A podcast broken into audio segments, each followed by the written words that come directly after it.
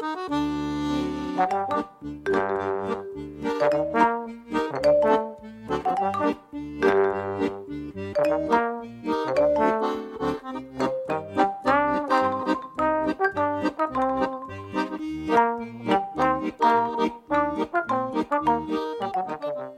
midinale, la matinale libre, curieuse et impertinente de Radio Piquet.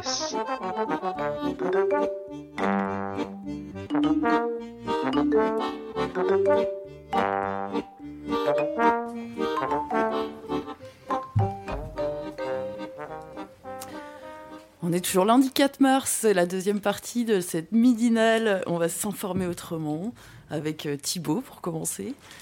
Ouais, alors moi déjà je vais vous parler d'une une, série radiophonique qui s'appelle Nucléaire, la fabrique de l'oubli. Et euh, du coup, bah, pour commencer, pour lancer le truc, si tu peux lancer le générique. euh, J'y vais.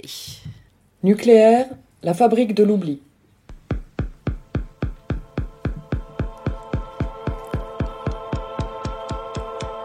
Montage radiophonique en plusieurs épisodes. À travers romans, témoignages, archives sur le nucléaire. On a perdu le, le sens de, de la mesure. La technologie nous a rattrapés. On n'est plus humain. Immersion en milieu radioactif. Territoire où la catastrophe semble permanente. Le nucléaire ne peut se développer que s'il est dirigé par des gens euh, non consciencieux, incompétents et irresponsables.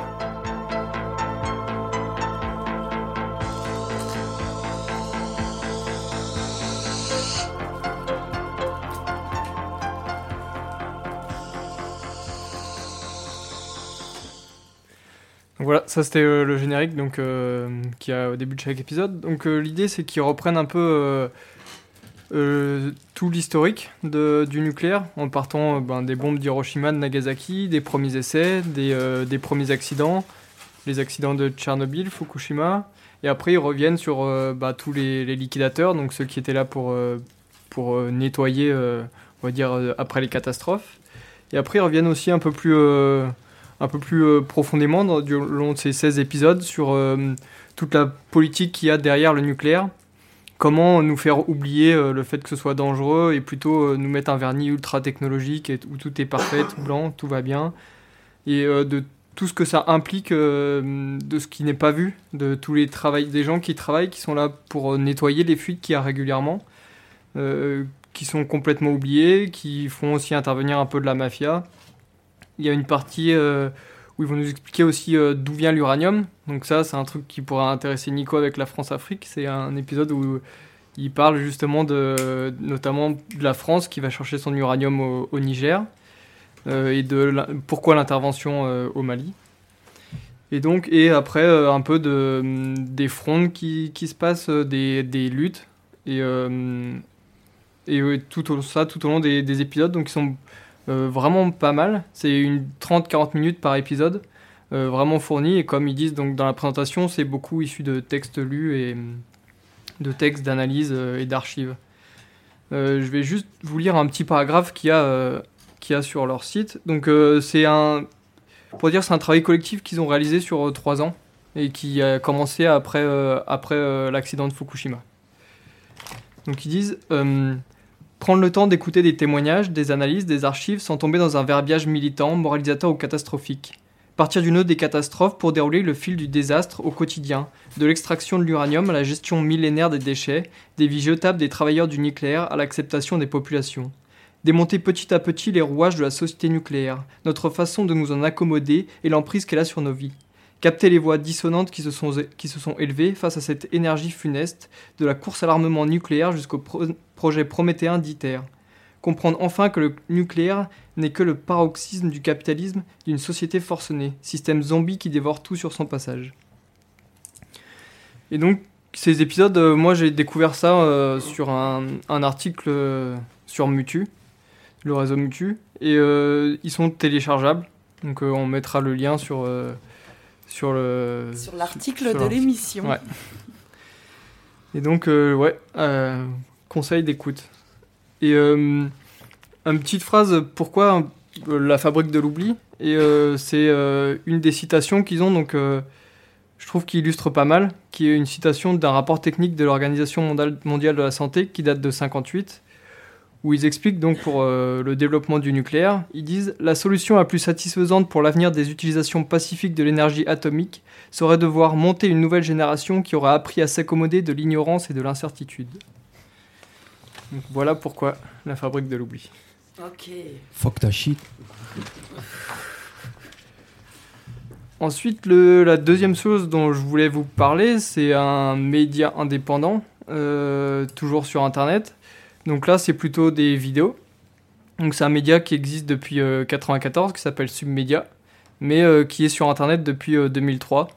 Euh, où l'idée, donc eux, ils disent produire et diffuser des vidéos pour promouvoir les idées anarchistes et anticapitalistes.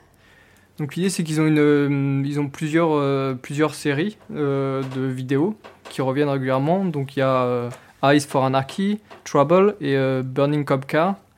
Et moi, je vais vous parler principalement de Trouble. C'est une, euh, série qui est. Euh, ils font une vidéo tous les mois, donc pareil, 30-40 euh, minutes. Et l'idée ici, ça va être de proposer une, analyse des luttes, des luttes récentes et des tactiques et des dynamiques des mouvements qui se créent. Donc ça se passe plutôt, on va dire, dans les, en Amérique. Donc Amérique du Nord et Amérique du Sud, un peu les Caraïbes.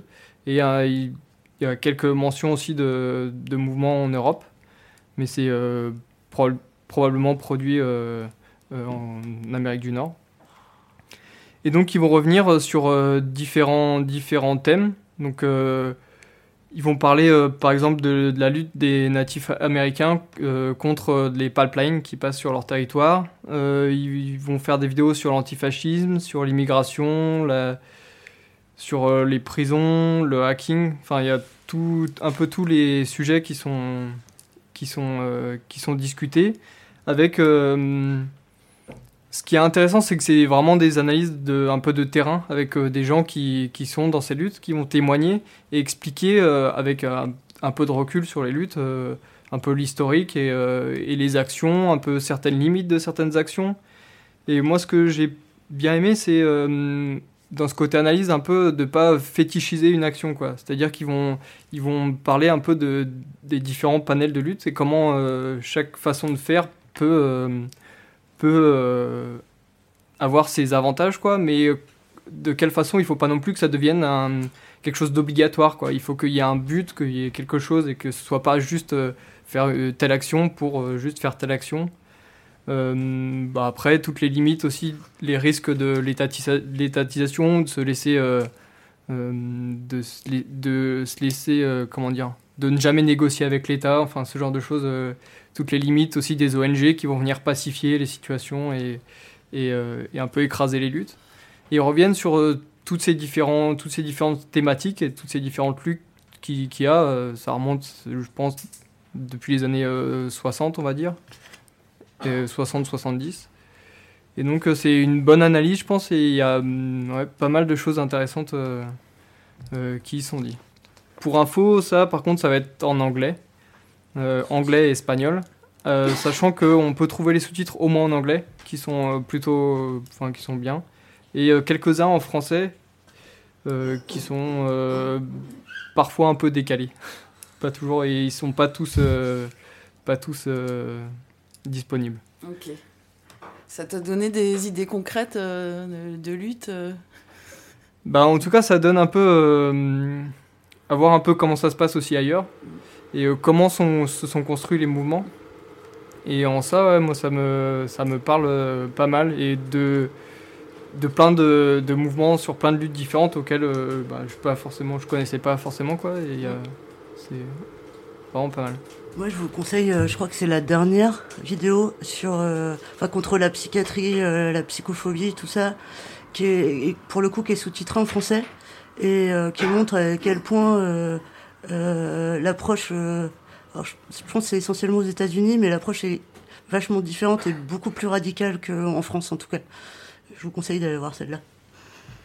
Bah, j'en profite pour, pour, pour, euh, conseiller la dernière du Feu, la rage, l'orage, mais est-ce qu'elle est déjà en podcast Non, Pas je- encore. euh, D'ici Demain, euh, demain. D'ici euh, quelques jours, elle sera là. Euh, Elle était vraiment bien, euh, elle elle vraiment super intéressante. Euh, Beau, euh, c'est très chouette. Ah ouais, et ah, sur ce sujet-là aussi, je vous conseille, euh, il y a une brochure euh, d'un collectif qui s'appelle, euh, euh, je crois, Lutte des psychiatrisés, qui vient de sortir, qui est disponible sur Bourrasque là depuis euh, quelques jours. Et c'est une brochure qui est vraiment, vraiment chouette. Donc le site Bourrasque Info, euh, anciennement presse média libre.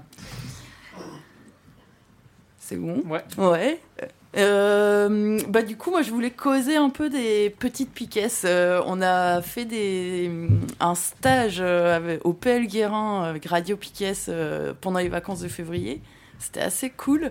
Et, euh, et donc les gamins, euh, là, c'est le podcast est disponible euh, sur euh, sur le site de Radio Piquet. Ça s'appelle les Fifous du PL. Ils ont choisi leur titre.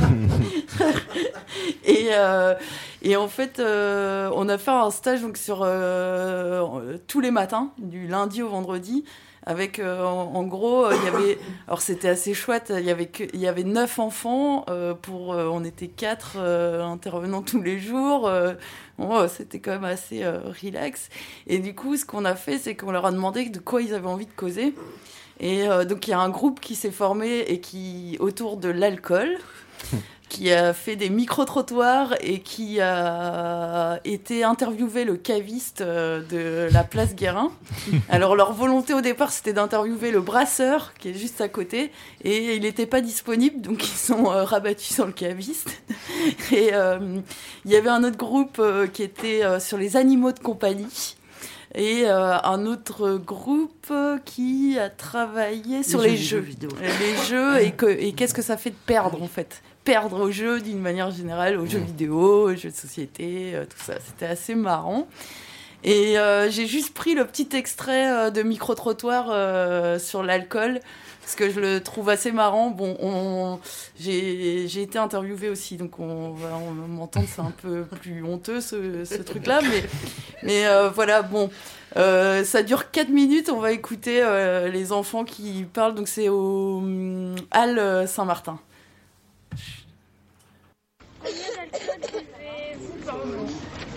Ça dépend des jours de mon humeur. Je peux boire euh, 10 litres, 1 litre, ça dépend.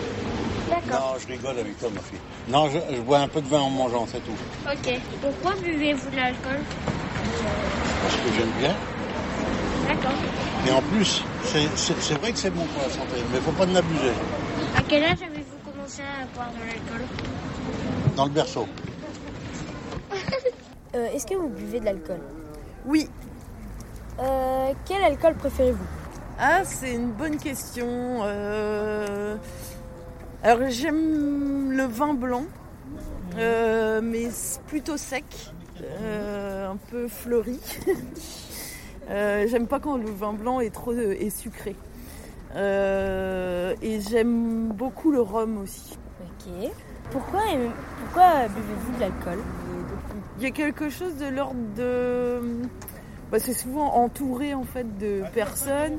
Euh, je sais pas trop, ça fait euh, une ambiance de détente. On ose faire des choses qu'on fait pas peut-être quand on a- quand on boit pas. Il y a un côté où on se laisse un peu aller, euh, on rigole. euh, ouais, on- ça change un peu les perceptions en fait euh, qu'on peut avoir et du coup euh, ça crée euh, une ambiance un petit peu différente. Ok. Et euh, pourquoi euh, et à, non, et à partir de quel âge avez-vous euh, commencé à boire de l'alcool Euh, J'ai dû goûter euh, un petit verre par-ci euh, comme ça, peut-être en cinquième ou quelque chose comme ça. Je crois que j'avais bu du cidre, euh, et, mais bu en quantité plus importante, c'était je pense en troisième, sans doute surtout l'été de troisième à la seconde. là. J'étais allée camper avec des copains et des copines. Et combien de litres euh, buvez-vous euh, d'habitude? Oula euh, Combien de litres Non, par combien jour? verres- par jour bah, je bois pas de l'alcool tous les jours. Mhm. Donc j'aurais du mal à répondre à cette question. Par contre, il y a certaines soirées où ça m'arrive d'en boire beaucoup. Euh, des fois d'ailleurs je regrette le lendemain parce que ça fait un peu mal à la tête. Quelle quantité d'alcool buvez-vous? J'ai arrêté de boire de l'alcool il y a 5 ans, donc je bois 0, 0, 0, 0. Pourquoi?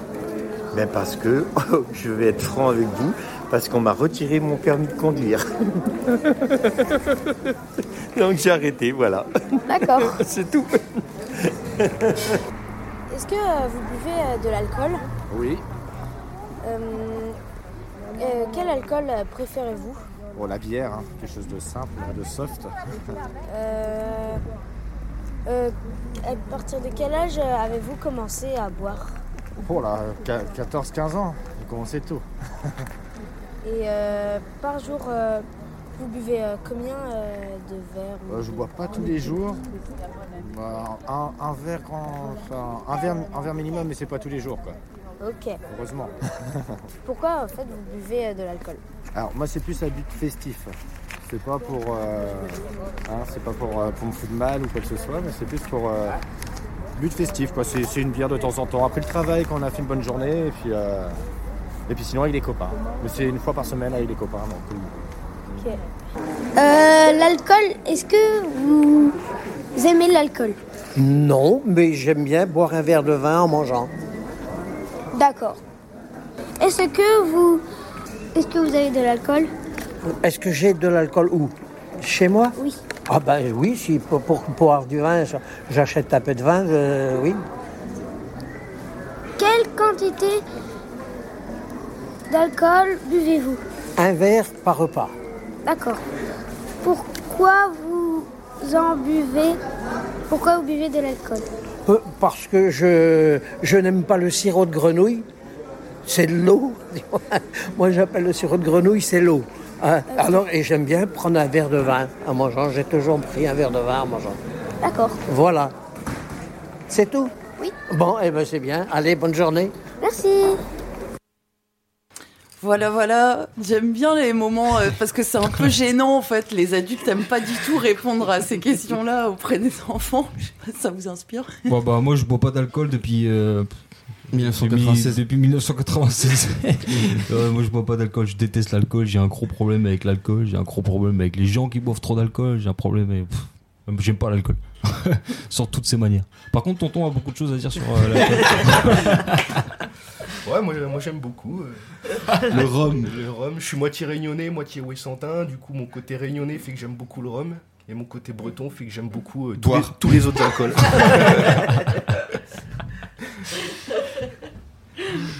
Donc là, c'était des gamins qui avaient entre, en gros, 7 et 12 ans, quoi, euh, qui, qui étaient là. euh. Et le, la semaine dernière, on était au collège Saint-Trémeur à Carhaix. On a un copain qui travaille euh, au CDI de, ce collège-là. Donc, euh, on est allé. Alors là, c'était un peu plus sport. On était avec des classes entières. Donc, euh, une classe entière euh, par demi-journée. Et donc, ce que on est à débarquer, les les enfants avaient déjà été, euh, en fait, c'était mis par groupe, avaient déjà choisi leur sujet et avaient euh, commencé à écrire, à faire des micro-trottoirs, tout ça. Et donc, on les aidait à mettre euh, ça un peu en forme, euh, faire du montage quand il y avait besoin. Et on prenait le direct à la fin, à chaque fois de la demi-journée, une heure avant la fin. Quoi. On Mm. avait quatre heures en tout. c'était assez, assez musclé. Euh, ce qui m'a étonné, moi, c'est que en fait, ils avaient, c'était, ben voilà, on est dans le cadre scolaire et ils avaient vachement de mal à sortir du discours euh, un peu qu'on leur demande d'avoir ou euh, donc euh, même les sujets et tout. C'était, on a eu un moment où il y a eu un, un truc sur le harcèlement, par exemple. Là, je l'ai pas isolé, mais on dirait un spot gouvernemental. C'est assez fou, c'est assez dingo. Et du coup, on a quand même, ben, en fait, essayé de creuser. Mais alors, votre avis, c'est quoi, tout ça, machin.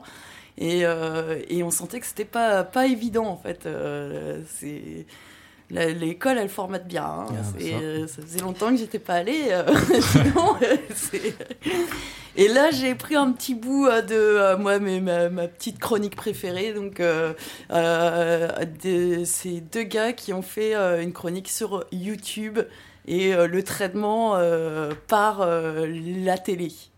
Donc on va les, on va les écouter aussi. Nous allons vous présenter une chronique sur YouTube. C'est l'injustice entre YouTube et les médias du style télé, radio, etc. Tous les reportages sont pensés sur l'argent et leur travail considéré comme un travail facile par les médias. Alors que les youtubeurs font un vrai métier, on va écouter un chroniqueur télé et le, et le commentaire d'un youtubeur nommé Cyril. Ils et elles sont leurs idoles. Vous, vous n'en avez sûrement jamais entendu parler. Plongez dans cet univers, pas loin d'être interdit aux plus de 18 ans. Ah D'accord, donc sur internet, vous l'avez compris, les parents déjà ne connaissent pas internet. Sur internet, de toute façon, il n'y a que des gens de 12 ans, on le sait tous. Enfin, moi j'ai 12 ans par exemple, c'est une fausse barbe. Direction la maternelle Wouh Limite, on dit que c'est pas un vrai métier. Bon, YouTube, c'est pas un vrai métier. hein. De toute façon, vous avez tous moins de 18 ans. Ah, vous êtes des gamins, c'est pas un vrai métier Gagner de l'argent, ah ouais. YouTube est un site web d'hébergement de vidéos et un média social sur lequel les utilisateurs peuvent envoyer, regarder, commenter, évaluer et partager des vidéos. Il a été créé en février 2005 par trois anciens employés de PayPal et racheté par Google en octobre 2006 pour 1,65 milliard de dollars. En 2018, chaque mois, YouTube compte plus de 1,9 milliard d'u- d'utilisateurs connectés. La chaîne PewDiePie est la chaîne la plus regardée avec 20 virg- 20,1 milliards de vues. Cette chaîne est également la plus suivie avec 82 millions d'abonnés. La vidéo de la musique Despacito de Lucentis est la plus regardée avec 5,9 milliards de vues en janvier 2019. Les youtubeurs sont victimes de nombreuses critiques dans les médias du style télé, radio, etc. Les reportages sur les youtubeurs sont souvent penchés sur l'argent et les clichés sur, leur travail. Les médias traitent cette plateforme de travail facile, ce qui insupporte tous les youtubeurs. YouTube commence à attirer de plus en plus d'utilisateurs de tout âge. Une guerre entre Internet et la télévision. Cette phrase souvent utilisée par les youtubeurs pour décrire les commentateurs télé qui souvent critiquent leur métier, le métier de youtubeur, sans vraiment le connaître. On va écouter à nouveau un chroniqueur télé et le commentaire d'un youtubeur nommé Cyril. Pourquoi les youtubeurs fascinent-ils les jeunes? Quelle influence ont-ils sur les ados? Bah, que, que de la mauvaise influence. On est là que pour faire du mal, de toute façon. Vous êtes même déjà vieille par rapport, Oui, pardon c'est- à dire ça, mais par rapport aux autres youtubeurs. Un dinosaure. Euh, 30 ans. Au moins. oui, mais ils ont, ils ont- c'est vrai, ils ont 19 ans, les autres. YouTube, un nouveau métier. Cite les commentaires, les commentateurs, radio, télé, etc. Compliqué pour certains youtubeurs de se faire une place dans ce monde où les plus grands se sont bien affirmés, tandis que certains ont des millions d'abonnés qui les suivent. Des clichés de la télé du style sur YouTube, il n'y a que des enfants de toute façon. Pour certains chroniqueurs que nous ne citerons pas, les youtubeurs ont une moyenne d'âge de 15 ans à 19 ans. Sachant que maintenant, cette plateforme est devenue un métier, la monétisation des vidéos a été mise en place. Une marque qui vous contacte ou vous qui contactez la marque et un placement de cette marque dans la vidéo et la YouTube monnaie dans la poche. Une autre façon de se faire de l'argent est d'activer la monétisation des vidéos après un certain temps de vidéo qui est de 10 minutes minimum qui fait apparaître une pub dans la vidéo qui, elle, vous fournit un salaire tous les mois. On va écouter à nouveau un chroniqueur télé et le, commenta- et le commentaire d'un youtubeur nommé Cyril. Il y a un salon qui s'appelle le Video City, qui est le salon des youtubeurs français. C'est l'équivalent de Disneyland, mais avec des youtubeurs. Donc c'est comme si on voyait Mickey, Donald et Dingo, mais les vrais du coup. Oui, sauf qu'on est des artistes un petit peu, donc. Ah ouais, c'est vrai. Mais l'argent, Un truc qui clique des milliers de. Et l'argent, l'argent aussi, l'argent quand même. La pub, c'est ce qui permet aux youtubeurs de gagner de l'argent. La télé est remontée contre les youtubeurs car des jeunes font presque mieux leur travail que eux-mêmes. C'est ce moment-là que j'adore. Le petit troll. Alors, c'est- ça redonnait envie d'aller plus loin avec eux sur qu'est-ce que ça veut dire aussi euh, la monétisation, euh, la pub, euh, etc., le, le travail. Mais je trouvais qu'ils étaient pas mal déjà. Ça fait réagir sur. Ouais, moi je veux bien réagir. Ouais. Attends, Attends, je, suis- attends, je suis à fond Toi, sur à fond. YouTube. Moi là, j'ai reconnu super connard là, Cyril, au calme. Mais euh, le truc c'est que, en fait, euh, euh, les gens critiquent YouTube parce que, genre, moi je me rappelle d'une d'une séquence que j'avais vue où je sais pas si vous connaissez Squeezie. Non. Un grand, un- le genre le plus grand youtubeur de France, je crois, il me semble, ou un des, des, des, des cinq premiers, bref. Et en fait, il s'était fait taillader toute la soirée sur le plateau de Thierry Ardisson, en fait, parce qu'il venait de YouTube et que Thierry Ardisson était dégoûté que la télé ça fonctionne plus et que les petits jeunes ils prennent son argent, en fait. Et, euh, et en fait, moi ça me sidère ça, parce qu'en fait, c'est- il y a que les vieux de la télé qui se plaignent en fait que YouTube fonctionne. Mais au final, à part Drucker à la télé, euh, ah, tu sais, tous les autres, euh, bah, changez de métier, les gars. euh. Bah, excuse-moi, mais Faites Drucker, hein. ouais, mais Drucker, tu vois, Drucker. voilà, Drucker, il a un. il- Voilà. C'est juste parce qu'il est là depuis longtemps, c'est Drucker, tout. c'est Drucker, il a un canapé rouge et tout, frère. C'est juste parce qu'il est là depuis longtemps. Drucker, il arriverait en 2015, frère, il se ferait jeter comme tout le monde. Mais Drucker, il est arrivé en 1948. Voilà, c'est pour ça qu'il il est- il est choses, ça. il est immortel, lui, mais c'est pas pareil. Ouais, il peut partir aussi. Hein. Ouais, ça me dérange pas. Voilà, mais ouais, c'est vrai que ce, ce- ce concept de, ouais, de, de guerre un peu euh, télé YouTube, je trouve que c'est de la grosse merde. toute façon, parce que moi je suis à fond YouTube parce que quand j'allume ma télé par exemple, je vais zapper sur les six chaînes quand je prends que juste les six chaînes. hein. Il va y avoir que de la merde.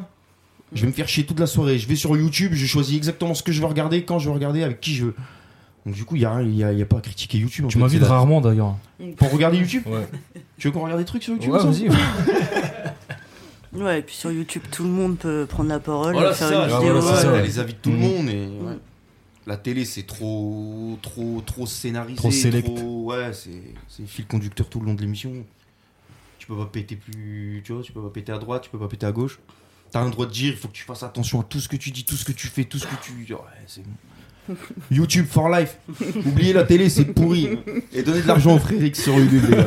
Ça fait plaisir. Cool. Et ben, moi, je vais vous passer, je vais vous parler d'une série. Ça fait un moment que c'est Daria. C'est une série qui est passée à la télé, pour le coup, à la fin des années 90 euh, sur Canal+. Euh, on peut la retrouver maintenant euh, sur Internet, euh, en streaming gratuit. Je mettrai les liens sur le sur l'article de l'émission. C'est une série que moi j'adore et c'est donc elle est créée, alors j'ai noté parce que par, euh, désolé pour la prononciation, Glenn Eichler et Susie Lewis Lynn. Donc c'est une série télé d'animation américaine. Il y a 65 épisodes en tout de 22 minutes. Et euh, 22 minutes, c'est cool comme format, je trouve. C'est vraiment chouette. Il y a 5 saisons. Euh, donc j'ai appris que c'était une série dérivée en fait. Euh, c'était un personnage euh, secondaire d'une autre série avant qui s'appelait Beavis and Butthead que je n'ai jamais vu. Et euh, donc le personnage euh, principal, c'est Daria Morgendorfer. C'est une lycéenne, elle est au lycée de Landale. Elle est sarcastique, elle porte des lunettes, elle a une jupe plissée et une veste verte euh, sans forme. Et on va l'écouter d'abord. donc un petit extrait. Tu peux laisser les micros allumés parce que tous les extraits sont assez courts. Euh, donc euh, elle est en visite là dans une université euh, et donc c'est pas elle la première qu'on va entendre parler, c'est la prof qui fait la petite présentation. On l'écoute. Je crois qu'une très bonne façon de commencer cette petite séance d'information serait de parler un peu de nos buts dans la vie. Qui veut commencer? Eh bien, j'aimerais avoir un jour ma propre entreprise, peut-être une firme de consultants orientée vers l'aide aux groupes minoritaires. Excellent Daria, et toi, quels sont tes objectifs? Euh, bah, j'en ai pas. Oh, je t'en prie, Daria. Tu te dois d'avoir des objectifs dans la vie. Mon but est de ne pas me réveiller à 40 ans pour m'apercevoir avec amertume que j'ai gâché ma vie dans un boulot que je déteste parce que j'ai été forcée de choisir une carrière quand j'étais jeune et innocente. Arrête. Génial. Allez, bien. J'aurais pas dit mieux. Donc voilà Daria, quoi. Vous avez un peu le profil. Donc euh, Daria est secrètement amoureuse de Trent. Euh, Trent, c'est un mec qui joue dans un groupe grunge. On va, on va l'écouter. On va les écouter en pleine conversation, les deux. Alors, Jeanne me dit que tu évites les amis de tes parents pendant ce week-end Leur optimisme béat des années 60 contrarie mon cynisme amer des années 90. Des hippies rescapés Ouais. Ils croient dur comme fer à ce qu'ils appellent la simplicité volontaire. Ah, ça, faut que je m'en serve. Ça sonne beaucoup mieux que dans la dèche. Faut leur reconnaître un certain mérite quand même. Les droits civiques, les sciences de l'environnement, le mouvement féministe. Les gens avaient un idéal dans ce temps-là. Ah, je suis bien d'accord. Et c'est devenu quoi tout ça? Voilà, on va encore réentendre Trent très rapidement. Trent passe beaucoup de temps dans son canapé. Je suis déterminé à rester couché sur ce canapé jusqu'à ce que les choses changent. Eh bien. Alors, euh, Daria, elle a aussi une petite sœur qui est collégienne et qui est euh, fan de mode. Elle fait partie du club de mode. Donc, euh, elle, fait que tout pour que personne ne sache que Daria est sa sœur parce que c'est trop la honte. Elle est hyper populaire. Donc, euh, on va l'entendre, je crois. Euh, je sais plus euh, exactement. Si, elle parle avec la copine euh, de Daria qui s'appelle Jeanne. Je veux dire, bon, il était vraiment gentil, mignon et tout, tu vois, mais il mesurait que 6 cm de plus que moi et toute ma collection de chaussures est basée sur le principe que je sors avec des garçons qui ont 10 cm de plus que moi ou davantage. Je comprends pas, moi, l'art abstrait. Pourquoi regarder des visages tout tordus qui ont six yeux mal placés quand on peut acheter des portraits de chatons tout à fait adorables par internet, c'est vrai? Bon, c'est pas que je gaspillerais de l'argent pour des tableaux, pour ça, non. Parfois, ta futilité est tellement totale qu'on dirait de la profondeur. C'est le petit commentaire de Daria derrière.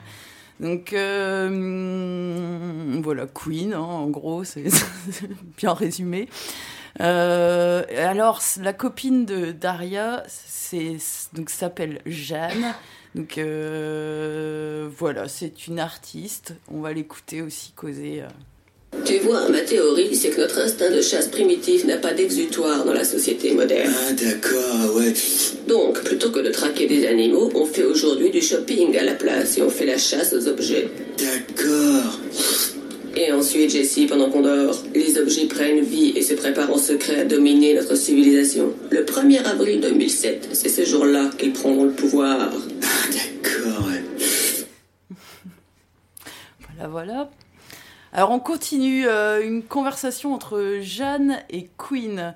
Alors je crois que c'est un épisode en fait où euh, Queen, euh, on sait pas, donc la sœur un peu euh, frivole, là, a écrit une dissertation et il se trouve que c'était une dissertation, elle a une super note, ce, que- ce qui n'arrive jamais. Normalement c'est Daria qui est super bonne à l'école. Et donc tout le monde la prend pour une intello et elle s'est mise à avoir un nouveau look du coup, col roulé, euh, machin, enfin voilà, elle associe euh, tout un truc et elle discute avec Jeanne. Toi, tu crois que je suis un vrai cerveau? Ça m'est jamais venu à l'esprit. Eh ben, à moi non plus. Enfin, je veux dire, j'aime beaucoup la façon dont ça affecte Daria, mais je commence à me sentir une tricheuse. Tu commences à te sentir une tricheuse? Mais quoi, j'ai écrit cette stupide dissert Pourquoi tout le monde euh, en a fait pratiquement une affaire d'État? Ben, tu sais, conditionne les gens pour qu'ils s'attendent à rien. Et le moindre petit quelque chose les rend tout excités. Demande à Pavlov. Le concierge? Wow. Allez, on oublie. Retourne à ton monde et je retourne au mien.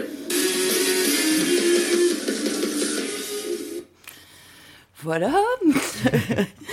Euh, on continue. Moi, j'en ai plein. hein. J'en ai encore cinq. euh. Le, même épisode, euh, cette fois-ci, donc une discussion.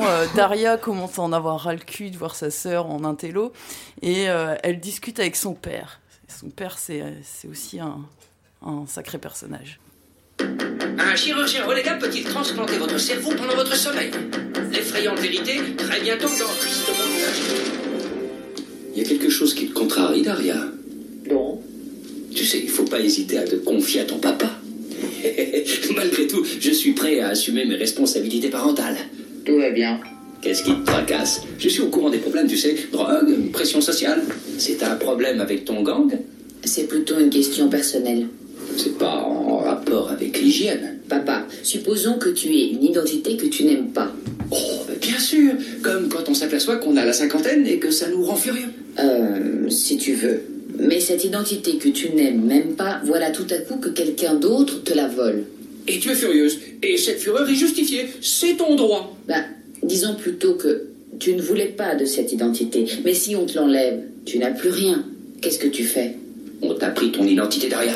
Alors tu dois filer. Change de nom. Va dans un autre état. Obtiens des papiers. Il n'est pas trop tard pour tout recommencer, Daria. Il n'est pas trop tard. Tu es encore un jeune homme. Ne reste pas victime de tes erreurs. File pendant que tu le peux. Euh, Si tu as l'intention de me secouer, je t'arrête tout de suite. Non, Ce que je voulais dire, c'était il faut que tu t'accroches et tout finira par s'arranger. Tu sais, papa, le fait de te parler m'a finalement donné une meilleure idée de moi-même. Mais c'est pour ça que je suis là, ma grande. Ah là, il est bien le père de. Voilà, voilà. Euh, une petite euh, conversation entre le papa et la maman. Donc le papa est toujours euh, bien à l'ouest et puis la maman c'est la femme d'affaires euh, qui est jamais trop à la maison, qui passe son temps au téléphone, euh, voilà. Jacques, comme Daria et Queen seront absentes deux jours, nous pourrons en profiter pour passer ensemble un de ces moments privilégiés que recommande notre conseiller conjugal. Excellente idée. Qui ça J'ai consulté un conseiller conjugal parce que je veux développer dans notre couple le sens de l'échange et du partage. J'étais débordée pour tenir compte de toi, alors j'y suis allée seule. Elle est assez marrante, la mère aussi. Euh, après, nous avons euh, aussi des personnages un peu secondaires. On a Kevin et Brittany, qui sont les deux blonds de la série. Euh, donc lui, il est, euh, comment on dit, waterback ou un truc comme ça. Là. Co- comment on dit Quarterback. Co- Voilà. Euh, un truc de, de foot, quoi. Et, euh, et elle, elle est euh, pop-up girl. Euh, voilà, on va les écouter euh, parler ensemble. Bibi, si ça tenait qu'à moi, je te donnerais les capacités intellectuelles d'un garçon, mais c'est scientifique. Les mecs sont plus intelligents parce qu'ils ont une masse musculaire plus dense dans le cerveau. Et moi, je pense être aussi plus intelligente que toi, même plus peut-être. ouais, ok, d'accord. Elle était mignonne. Oh, ça va, ne me fraternise pas. Tu crois peut-être que je sais pas ce que ce mot veut dire? Je sais très bien ce que ce mot veut dire. Ils se disputent l'Oscar de le plus élevé. C'est le choc des titans, l'issue est incertaine. Tu dois au moins reconnaître que Brittany a raison sur un point. Elle refuse de se conformer à l'image qu'il a d'elle. Je peux savoir ce que tu entends par là, plaît-il Tu veux comparer Kevin et Brittany à toi et moi Voilà. Euh, et il y a aussi des profs. Et les profs sont bien débiles aussi. euh, c'est assez cool. Alors là, j'ai plus que deux extraits, attention, qui sont un tout petit poil plus longs peut-être. Euh, alors il y en a un, euh, c'est sortie scolaire paintball. Et donc ils vont, euh, enfin, ils vont vivre plein d'aventures. On va en, en écouter un extrait, on entend plusieurs profs. euh, voilà. Alors, Kevin, penses-tu que le petit groupe de cellules atrophiées que tu appelles ton cerveau et qui se réduit à la taille d'un petit point puisse se souvenir des instructions compliquées que je viens de te donner? Euh, euh, prendre le drapeau? Très bien, en route, Kevin Plus Ça fait mal ces balles de peinture, je vais avoir un bleu La guerre est pas jolie, Kevin. Désolé.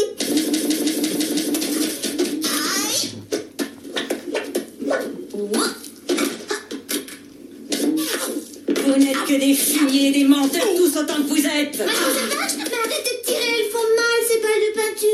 Et moi qui vous faisais confiance ordure 20 années d'esclavage légal et malgré ça vous avez le culot de nous quitter pour des jolis dîners chauds et une belle paire de fesses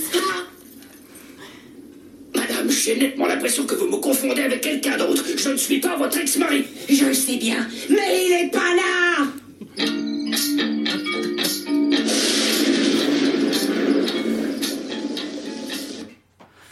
Ouais, j'aime bien. Il, mais il est pas là Et euh, du coup, un dernier extrait euh, d'un épisode où ils vont à la montagne. Cette fois-ci, ils sont coincés, tempête de neige, euh, tout ça, tout ça. Et on va les écouter. Monsieur de Martino, comme la visibilité est très faible, on ne devrait pas rester proches les uns des autres par sécurité. J'ai déjà été proche de quelqu'un dans le temps et je me suis aperçu un jour qu'il avait épousé ma mère. Je braverai tout seul les éléments déchaînés. S'il le faut, je ramperai pour aller chercher du secours. Et vous, économisez votre énergie. Faites-en le moins possible, comme si vous étiez en classe. Voilà. C'est la fin de mes extraits de Daria. Sont pas mal, non Moi, c'est ça, cool. Ouais. ça peut être pas Ça me donne envie d'aller revoir Daria. Moi, je veux juste savoir si Trent, c'est Ouais. euh, celui qui vient après 29. Et ça fait combien de temps que tu l'as que tu l'as fait Ah, ça depuis le début, je l'ai dans la tête. frère. je rigolais même pas pour pas l'oublier. Et t'as même pas réfléchi au fait Non, de te dire non. je vais pas la sortir. Non, ah, non, t'es fou, je l'avais trop envie de la sortir. C'est genre de 29 que tu sors, Trent, qu'on le arrête. sort. 29 Trent, arrête. Voilà, c'était mon petit commentaire. Merci. Je suis perspicace des fois. Il y a Mathilde qui nous a envoyé une petite chronique aussi, la petite chronique numéro 4, que j'ai pas eu le temps d'écouter. On l'a reçue une demi-heure avant l'émission. Du coup, on va l'écouter. Ça dure euh, 9 minutes. À tout à l'heure. En 2008, le monde entier découvre les photographies de l'américaine Vivian Mayer, une nourrice qui pendant 40 ans a pris plus de 150 000 clichés, portraits et autoportraits, principalement dans les rues de Chicago et New York. Depuis cette découverte extraordinaire, Mayer est devenue le génie, dont la révélation a bouleversé le monde de la photographie de rue. Pour photographier, Mayer se fondait dans le décor, tel un caméléon, afin d'exercer ce don d'observation discret mais constant, caché mais à l'affût. Il s'agit de voir sans être vu et dans ce cas, l'anonymat devient un avantage, une condition nécessaire à la création et à la recherche de l'authenticité. C'est ce véritable talent pour l'observation dont fait preuve également l'auteur injustement méconnu qui a vécu à la même époque que Mayer et dont je voudrais vous parler aujourd'hui dans cette nouvelle chronique. Il s'agit de Lucia Berlin, connue seulement de quelques cercles littéraires de son vivant, mais qui, avec ses 77 nouvelles, est considérée aujourd'hui comme l'une des plus grandes nouvellistes du XXe siècle, à l'instar de Raymond Carver ou de la prix Nobel de littérature Alice Munro. Nous, parlons du, nous parlerons du recueil A Manual for Cleaning Women, paru en 2015 chez Picador au Royaume-Uni et paru en France en 2017, avec pour titre Manuel à l'usage des femmes de ménage, grâce à une traduction de Valérie Malfoy aux éditions Grasset. Dans ses nouvelles autobiographiques, Lucia Berlin nous offre ses autoportraits, autant de clichés et de morceaux de vie, et on pourrait même dire que Lucia Berlin est aux nouvelles ce que Vivian Mayer est à la photographie de rue, un génie anonyme, une prodige secrète, une surdouée discrète. Lucia Berlin est née en Alaska en 1936 et elle est décédée à Marina del Rey en Californie en 2004. Les critiques décrivent sa vie comme tumultueuse et mouvementée, et je voudrais m'attarder sur quelques éléments biographiques, car ils sont la matière première dont s'inspire Berlin dans son écriture. Après la Seconde Guerre mondiale dans laquelle s'engage son père, ingénieur des mines, la famille déménage à Santiago, au Chili, où il mène une vie mondaine d'expatriés privilégiés. En 1954, Lucia entre à l'université de New Mexico et y rencontre son premier mari avec lequel elle aura deux fils. C'est à cette époque qu'elle commence à écrire. Quatre ans plus tard, elle rencontre son deuxième mari, un pianiste, et ils déménagent à New York. Elle y fait la rencontre d'artistes de la Beat Generation. À 25 ans, elle quitte son deuxième mari et se remarie avec Buddy Berlin, avec qui elle aura deux autres fils. Ils partent vivre au Mexique, mais Buddy est accro à l'héroïne et le couple divorce quelques années plus tard. Lucia a 31 ans.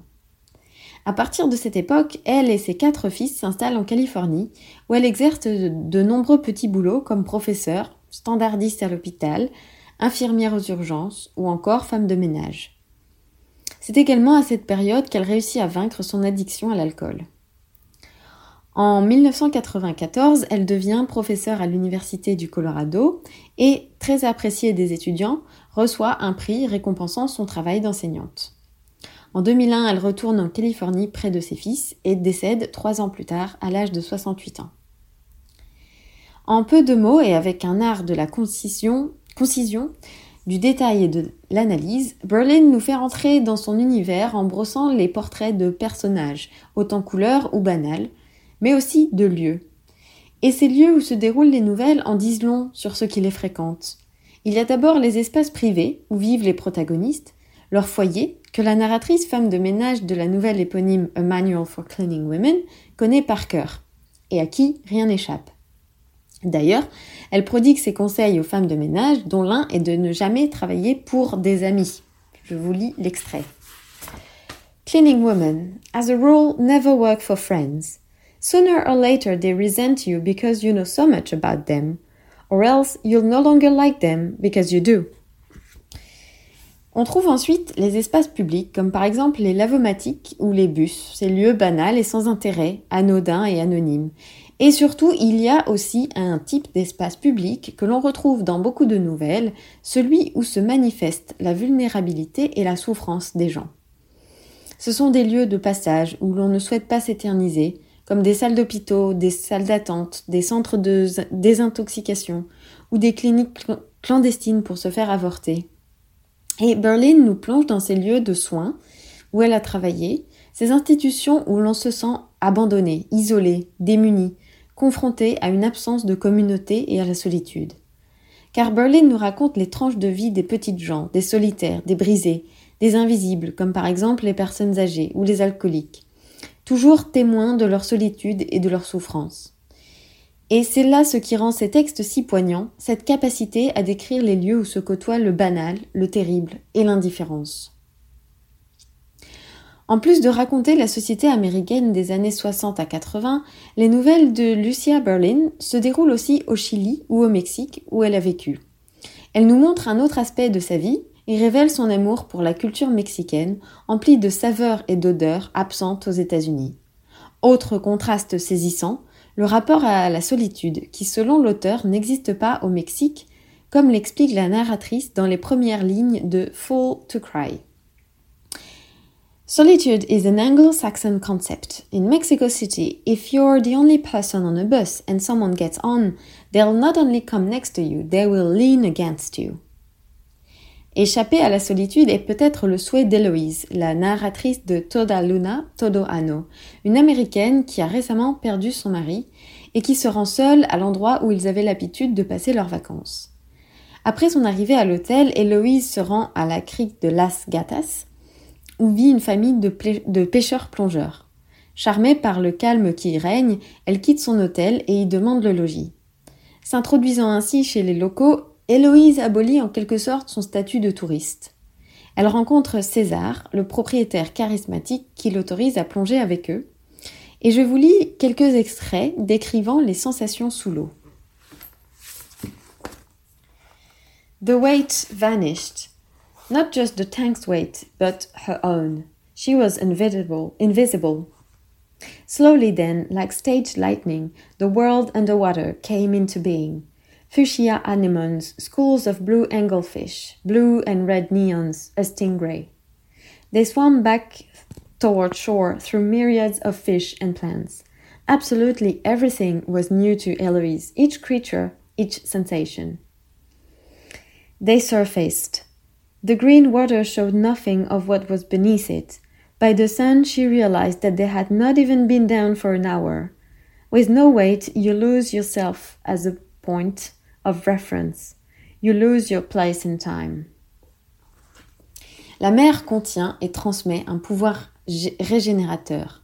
Dans l'eau, plus de gravité. On ne sent plus son poids, au sens physique de son propre poids, mais aussi le poids du deuil qui pèse. On oublie sa souffrance. Et c'est aussi vrai pour Sally dans Grief, qui se remet d'un cancer du sein et qui plonge aussi avec César que l'on retrouve quelques années plus tard. It seemed like it seemed like hours before they surfaced. Sally was laughing. Her laughter was that of a young girl. The ocean, the ocean went on forever. Dolores, I felt so alive and strong. I was an Amazon. C'est un véritable coup de cœur pour son écriture qui s'est produit chez moi. Dès la première nouvelle, je savais que j'avais rencontré une compagnon littéraire inestimable qui offre une écriture pleine de grâce, traduisant l'humour et l'appétit pour la vie. Pour la vie. Des textes à la fois denses et légers, chaque fois différents et pourtant familiers, aux personnages attachants et poignants. Et je voudrais terminer cette chronique en la dédiant à Marianne, l'une des meilleures libraires de Paris qui m'a fait découvrir cet auteur. Je l'en remercie chaleureusement. Je vous dis bonne semaine et au mois prochain dans la Miguinale. Hop, merci Mathilde. Merci Mathilde. Alors, Merci, Mathilde. On va terminer cette deuxième partie euh, et on va écouter. euh, Frère X34. Mais ouais. Alors, que je retrouve où c'est? Tac, voilà. Qu'est-ce qu'on va On va écouter Arbitrio. Arbitrio, c'est ça, ça veut dire le choix en latin. Ouais, Ok. c'est profond. On y va alors? C'est parti. Yeah, yeah. X-Ref. Disponible sur YouTube aussi, ça. Yeah. Faut le dire. Faut le dire aux gens. Il y a le projet Ulule qui est disponible aussi. Ah, c'est vrai? C'est vrai. Très important. Très important. Ya. Ya. L'écriture est un art, donc le stylo est mon arme. Je fais couler mon encre à défaut de mes larmes. Mon souhait mourir en cabine, ouais, plutôt qu'en cabane. Je veux qu'on se rappelle de ma plume quand on rangera mon cadavre. Difficile de faire le bon choix quand on grandit sur le béton. Je fait mes lyrics quand un tel est béton, moi. J'ai eu le choix entre la parette et l'écrit, eh, l'oseille et le crime. Donc j'ai voulu l'écrire, décrire la vie, la mienne et celle de mes potes. Ouais, nos galères quotidiennes et finir dans le top 10. Non, c'est pas pour moi vos cocktails, vos soirées hautaines. Mon truc c'est gratter puis kicker dans un open. Je lâcherai pas le micro sans avoir saigné ce paragraphe. Quand je quitterai pas ce monde sans avoir signé mon épitaphe.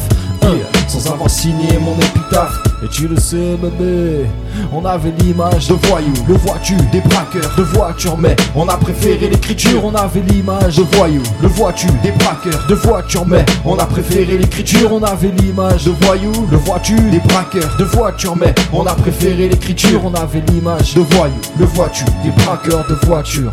Ya, Ya, dorénavant, y aura que la rime, le Michael Larsen dédicace à ceux qu'on lâche et je voulais pas taffer pour un tel. À force de parler dans le vent, j'ai pris les voiles pour qu'on m'écoute, j'ai pris d'écoute, t'es pris de haut, y a des regards qui te dégoûtent. Pourtant, c'est sûr, je le dis, le rap ma vaisseau. J'ai pris direction la lune avec un stylo pour vaisseau. J'ai crié sur les murs de ma chambre pour pas péter des plombs. Tout part de là, tout part de l'espoir et de la fierté de sortir un son. Bien, on s'en pense que les autres s'ils savaient ce qu'on dirait. On n'avait pas le projet de se charger trop vu chemin qu'on visait. Ma passion, c'est une force forte, une source d'oxygène dans l'espace. Un truc inexplicable, un truc qui s'efface pas. Pendant que ça torche, c'est pour le 14 juillet. Moi, j'ai changé mes phases avec mon rêve, les pieds dans le vide. Ouais, les mecs nous disent qu'on voulait. On a fermé la fenêtre pour être plus tranquille. On avait l'image de voyous, de voitures, des braqueurs, de voitures, mais on a préféré l'écriture. On avait l'image de voyous, de voitures, des braqueurs, de voitures, mais on a préféré l'écriture. On avait l'image de voyous, de voitures, des braqueurs, de voitures, mais on a préféré l'écriture. On avait l'image de voyous, de voitures, des braqueurs, de voitures. Ouais. J'ai choisi staff qui me plaît plus, même si la zik ne paie plus. J'écris plus pour la scène que pour ma scène. Ça, derrière un 58 essais, je débute ce que j'écris. J'ai vu tous les cris et le public aime ça. Fallait qu'on s'attende à ce que ça nous tombe dessus. Yeah, ce récit ressuscite mes souvenirs de jeunesse. Un, un. Mes souvenirs de jeunesse. Et tu le sais, et tu le sais. J'ai préféré ma plume aux embrouilles du bitume Et quand le beat lâcher le checker devient une habitude. Aucun dilemme, y a pas d'affinité avec la rue. Je pensais qu'à ma technique à l'aiguise et combler ses lacunes Ça m'a porté quand j'ai titubé. On m'a dit mon gars tu tues tout. Je revois l'œil de mon père quand j'écrivais des tas de trucs. Mon monde ça parle de rimes, de prod et de sample Pendant que dans l'autre ça parle de risque, de flamme et de sang. On avait l'image De voyous, de voitures, des braqueurs, de voitures, mais on a préféré l'écriture on avait l'image De voyous, de voitures, des braqueurs, de voitures, mais on a préféré l'écriture. on avait l'image de voyous, le voiture, des braqueurs, de voitures, mais on a préféré l'écriture, on avait l'image de voyous, le voiture, des braqueurs de voitures. Yeah, yeah. de voyous, le voiture, des braqueurs, de voiture. C'est Yeah, ça. yeah. Frère X34. De voyous, le voiture, Ouais. des braqueurs, de voiture. Ça se passe sur Ulule là tout de suite. De voyous, le voiture, des braqueurs, de voiture. Radio Piquez. Un. De voyous, le voiture, des braqueurs, de, des braqueurs de sang d'enfoiré. Dédicace à Big Ben au taf. Aïe, aïe. À tous les gens de la MIF. Tous les X qui suivent. Yeah.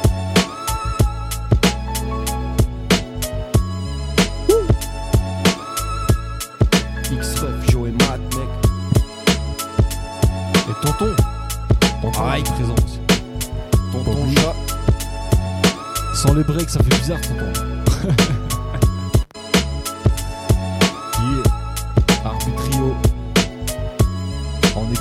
YouTube.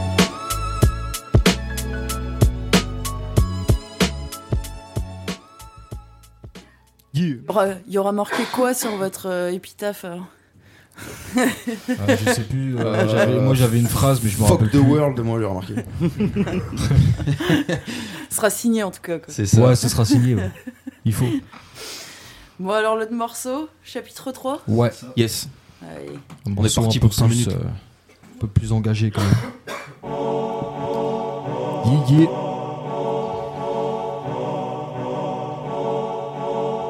La guitare, ça va manquer. Yeah. Un. Sous une pluie de balles, on s'abrite. On s'abrite. À l'aide de pages et de la une d'un journal satirique. Les armes automatiques. Un. Propose au Bataclan un foutu concert lyrique. Donc, ça pue la mort et la cour est rouge de sang. L'odeur est trop forte, même l'amour le sent. Mais il me semble que les cœurs sont froids, que les fleurs se noient. Peu importe si je suis à gauche, ces enfoirés ont tous les droits. Mais j'ai pas compris vos règles, je perds pas de temps, je renie le jeu. Qui doit jeter les dés, les civils ou les religieux? Mais que dis-je? Ah, ne sois pas étonné, car ce monde ne tourne qu'autour du porte-monnaie. Mais on a tous le bout de notre nez, comme putain d'horizon. On vit avec la politique du j'ai toujours raison. Eh, quel exemple pour nos futurs marmots? Quand même les chanteuses de Disney flirtent avec le porno. J'ai capté le chiffre du diable, c'est le 12. Précédé de trois lettres avec des émissions de Tarlouse. On rend hommage à un public de métalleux en appelant Nolwenn le roi à venir chanter pour eux. C'est comme la Marseillaise de la Madone. Ah, Paname en personne, j'ai un gros doute, un hommage ou un coup de com', t'sais. La peur a laissé place au scepticisme. Je pense que tout n'est qu'une histoire de secte, surtout le catéchisme Cupid. Dont n'a plus de flèche, mais une bite dans son arc. Au passage, j'emmerde ce porc qui demande de l'aide à Jeanne d'Arc. Tout ça, nous dans cet enfer. Implorer son pardon. Te demande pas pourquoi c'est la demeure, c'est le signe du taron. Avoir du cœur est un délit, demande à Rob Laurie. Ne pas en avoir fait sourire, demande à Hug. Ils ont fait de nous des robots suivant un algorithme. Moi qu'elle soit love, tout secret chelou et la story. Un lascar qui crame une caisse, ils appellent ça du vandalisme. Le paysan qui crame tes pneus, c'est rien, c'est juste une manif. Après tout ça, on s'étonne que ce pays stagne. Ce sera le cas tant que Marianne continuera dessus, c'est l'oncle Sam. Histoire d'oser, mais tout ça, ça nous fait devenir chauve. Combien de nos idoles étaient meilleurs quand ils étaient pauvres? Si mes propos sont précis, dans le viseur y a pas d'écart. Si des gens se sentent visés, bah ce n'est pas un hasard. Yeah. Encore un obus lancé du haut de la montagne, le macadam crame, le dernier caché dans nos âmes. On a tous falsifié nos cœurs pour pas laisser paraître nos peurs. Du coup, l'hypocrisie s'installe, on est tous morts avant l'heure.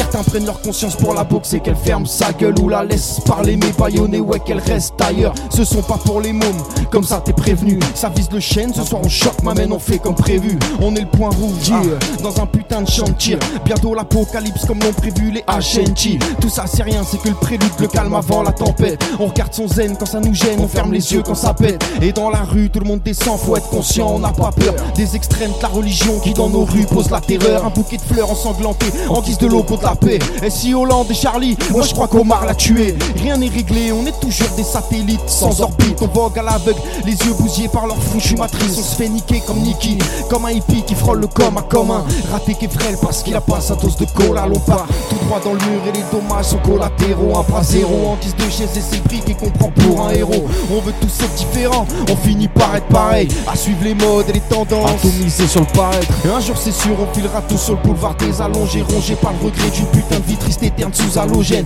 La vie c'est quoi, Quoi C'est vivre avant de mourir pour parcourir. Je te parle de sentiments, toi tu me parles d'investir. Et puis merde, merde, j'aime aucune de vos démarches. Moi je vois le sang que les autres ne voient pas un peu comme Beverly Marsh. Faut se faire à l'idée, faut lutter pour rester vivant. Pendant que tu brûles sous les rayons, lui crame ses veines en deux temps. Alors on souffle sur l'incendie pour l'attiser ou pour l'éteindre. C'est clair, on choisit son camp seulement quand les coups sont donnés. À force de trop, on finira plus crade que les plus crades. Des belles paroles, c'est que du sable, ils nous font croire qu'on s'y consacre. Enfoiré. Yeah. Chapitre 3. Frère Ouais. X34. Aïe. Un peu d'engagement. Tu hein, le sais. pour raviver les mecs vénères. Yeah. Ça se passe sur Radio Piquez. Oui. Aussi disponible sur YouTube. Cha-